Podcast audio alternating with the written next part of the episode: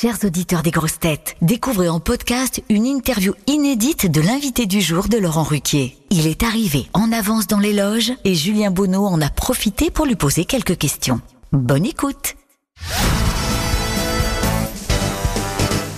Bonjour Francis Huster. Bonjour. Vous êtes l'invité du jour des grosses têtes. On est ravi de vous avoir dans l'émission. Alors vous êtes euh, déjà venu comme grosse tête dans l'émission. Quel, souvenir vous en gardez? Est-ce qu'il y a des Souvenir formidable parce que Laurent m'a posé des questions sur Molière et comme j'ai réussi à répondre, il était scotché.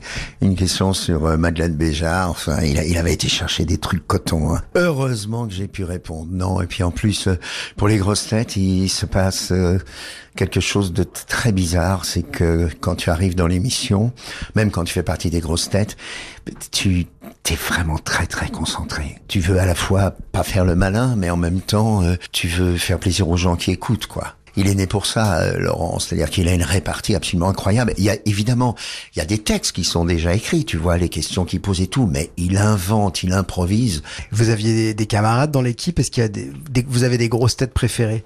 Ben, en ce moment, euh, comment pas euh, être heureux d'être avec Ariel Dombal? Parce que c'est, on dirait, il y a un personnage sorti d'un- d'un- d'une comédie américaine, tu vois. Certains l'aiment chaud. Elle, elle est complètement, elle est complètement euh, inattendue. euh, Elle se prend pas du tout au sérieux. Elle est vraiment, je t'assure, en fait, la personne qu'elle est, c'est pas du tout celle, celle qu'elle nous propose, euh, complètement cinglée et tout. Ouais. Et puis Bigard, Ouais. euh, j'ai l'impression qu'il est heureux d'être là. Et quand je l'entends, euh, il reprend un petit peu ce qui, ce qui était tellement lumineux chez lui, euh, son espèce d'instinct de, de faire rire, évidemment, parce qu'il est, il est un maître absolu là-dedans.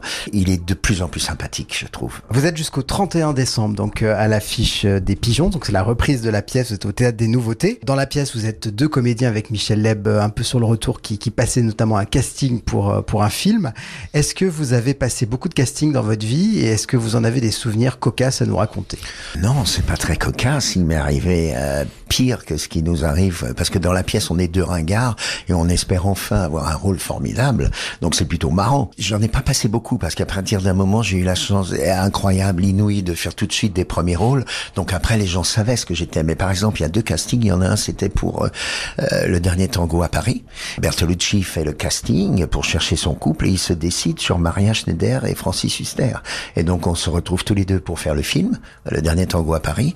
Et Gérard Lebovici, qui était le grand boss de Armédia, qui était formidable, me, demande quelques jours après de venir le voir. Il me dit Francis, tu feras pas le rôle.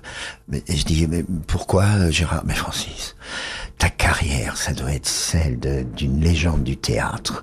Je ne te conseille pas du tout, je ne veux pas du tout que tu ailles vers le cinéma euh, euh, à ce niveau-là. De temps en temps, tu tournes un film comme n'importe quel euh, star de théâtre, mais non, Francis, sinon tu seras embarqué, tu vas être complètement à côté de tes pompes pendant dix ans, ça servira à quoi? Et il me dit, euh, euh, écoute, au départ, c'était Jean-Pierre Léo qui devait faire le, le- le film, alors on est d'accord, toi et moi, c'est Jean-Pierre Léo qui le fera, parce que pour lui, au contraire, c'est vraiment important. Je dis, mais aucun problème, Jean-Pierre fait le film. Et juste après, j'ai reçu un coup de téléphone euh, de Georges Franju, parce que Truffaut était dans, aidait Franju à faire son film La faute de l'abbé Mouret, et donc François Truffaut, qui bien sûr, pour qui Jean-Pierre Léo, c'était son, euh, comme son fils, et ben finalement, j'ai fait La faute de l'abbé Mouret avec euh, Franju. Alors je suis content parce que maintenant c'est un grand classique. Et puis alors, autre exemple de, euh, de casting, euh, le dîner de ils sont complètement fous. C'est- C'est-à-dire que Jacques Weber fait un film qui s'appelle Don Juan, et euh, moi j'avais mis en scène Weber dans Don Juan, je jouais ce Ganarelle, il y avait Fanny Ardant, il y avait Isabelle Lanty, Jacques Spiesser, etc. Un truc fantastique euh, au Renault, à la, compagnie Renault Barreau pour Jean-Louis. Tout d'un coup, il y a le film de Don Juan, Euh, donc on a une réunion au café, et je lui dis, bon, qui joue Pierrot? Pierrot, c'est le, le, le, le, paysan qui est là quand tout d'un coup ils font naufrage et qui arrive à le sauver. Et je lui dis, c'est Villeray, hein, ça tu prendras Villeray. Et Weber me dit, mais bien sûr, je prendrai Villeray. Et, qui va jouer euh, Elvire? Ah bah euh, Emmanuel Béard, ah bah, ce sera formidable, c'est super, très bien, bisous, à demain. Et je reçois un coup de téléphone à cette époque-là, c'était des répondeurs, des gros répondeurs automatiques, c'était pas le portable. Allô, c'est Jacques. Alors écoute, euh, je suis tellement content, on va se retrouver. Euh, ah, alors Weber, euh, il veut me voir demain matin au crayon, au bar du crayon. Je pourrais pas. Alors vas-y sans moi. Et euh, oh là là, on se retrouve après le loup. Je suis trop content. Demain. Moi, je vais au bar du Crayon. Je vois arriver Weber, mais pas Jacques, Francis Weber. Je suis sidéré. Il me pose le scénario. Bon, voilà le dîner de con et tout, c'est formidable, on va le faire. Méfie-toi, il y aura beaucoup de jours de tournage. euh, On va vraiment faire un truc super. Et voilà, avec Daniel Prévost, avec euh, Thierry, l'ermite et Jacques et toi et tout. Bon, il faut que je m'en aille parce que je suis, je suis président. C'est formidable, Francis, je suis tellement content et tout. Et je, je commence. J'avais vu la pièce avec Villeray. Et je me retrouve donc dans le dîner de con à la place de Don Juan, c'est c'est Boujna qui va faire Sganarelle, c'est que Weber. Et allez hop, comme d'habitude. Euh, Bon, très bien, merci Jacques. Et je me retrouve. Et finalement, c'est le plus beau cadeau que, que- de- de ma vie. Donc voilà, le genre de casting, tout est complètement, mais a toujours été inattendu. Est-ce que vous avez des rituels avant de monter sur scène? Est-ce que vous êtes superstitieux?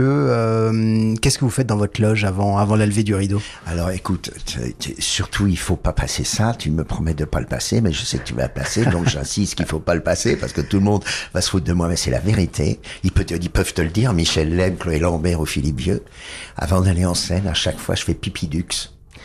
Euh, Pourquoi j'appelle ça Pipidux Parce que Pierre Dux était bon, le grand acteur sublime, euh, et puis euh, l'administrateur de la comédie française et tout. Et, et dès le début que je suis rentré au français, oui, c'est l'administrateur. Entrez, monsieur l'administrateur. Vous avez fait pipi? Quoi? Vous fait pipi avant d'aller en scène? Vous jouez pendant deux heures, là. Vous faites pipi avant d'aller en scène. Oui, oui, monsieur l'administrateur. Alors donc, avant chaque fois que je vais en scène, je te jure, à la dernière minute, pipidux. Alors tout le monde se marre, évidemment, tiens, des nouveautés. Et je gueule, hein, je dis pipidux Boum. Vous avez interprété les textes des plus grands auteurs, Musset, Corneille ou Molière, que vous défendez passionnément. Euh, de quel rôle rêvez-vous encore aujourd'hui? En fait, il y a un rôle que je, je me suis toujours euh, absolument euh, juré de reprendre parmi tous les, les grands rôles, les Cyrano, les Lorenzaccio, les etc., les Alceste, les Don Juan et compagnie, c'est Hamlet. Je veux absolument revenir un jour dans Hamlet. De tous les rôles que j'ai faits, c'est celui-là que je referai vraiment probablement un jour, j'espère, enfin en tout cas ce sera peut-être le dernier rôle que je ferai, Euh, j'attendrai le dernier moment pour, pour le faire, et puis ça fait très longtemps que je veux, en tant que metteur en scène, monter l'aiglon de Rostand, donc je pense qu'un de ces quatre matins, je monterai l'aiglon de Rostand en grand spectacle, décor, costumes, distribution, et puis personnellement comme acteur, Jules César de Shakespeare. J'ai joué beaucoup de pièces de Shakespeare, mais celle-là, j'ai toujours eu un remords de pas l'avoir fait. Oui, probablement qu'un jour, je- il y aura un Jules César de Shakespeare. Qu'est-ce qui vous rend heureux aujourd'hui? Ce qui me rend heureux aujourd'hui, c'est le succès de cette pièce. Euh, elle avait tout contre elle, ces pigeons. C'est pas une pièce, tu vois, le mari, l'amant, la femme, le machin, le truc de boulevard, pas du tout.